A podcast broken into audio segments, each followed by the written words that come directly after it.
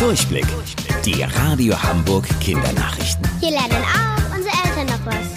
Hi Leute, ich bin Toni. Endlich mal wieder einen Tag an der Ostsee verbringen und die Füße in das kühle Wasser halten. Danach sehen sich zurzeit sehr viele Menschen. Denn damit sich das Coronavirus nicht weiter verbreitet, bleiben wir seit Wochen zu Hause. Ein Strandtag würde da schon ein Stück Normalität zurückbringen.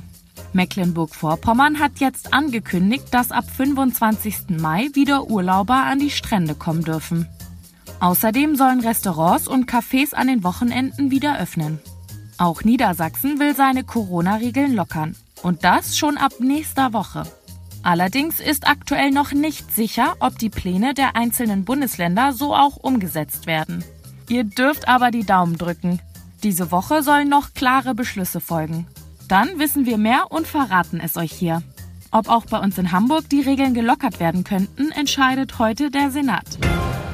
Das Auto eines Mannes aus Winsenlohe in Niedersachsen hat irgendwie komische Geräusche gemacht. Deswegen ist er zu einer Werkstatt gefahren, um es reparieren zu lassen. Als die Mitarbeiter den Motor ansehen wollten, gab es aber eine große Überraschung. Denn der Grund für die merkwürdigen Geräusche war lebendig. Mit Fell, Ohren, Augen und allem drum und dran.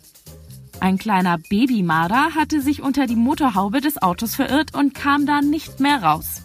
Das ist gar nicht mal so ungewöhnlich, denn Marder knabbern richtig gerne an Autokabeln und machen sie kaputt. Nachdem sie ihn befreit haben, wurde er zu einer Wildtierstation gebracht. Dort wird er jetzt aufgepäppelt und spielt mit anderen kleinen Mardern. Einen Namen hat er sogar auch noch bekommen. Manfred. Wusstet ihr eigentlich schon? Angeberwissen. Vor 280 Jahren glaubten ein paar Menschen in Frankreich, dass eine Kuh zaubern kann und haben sie deswegen vor Gericht angeklagt.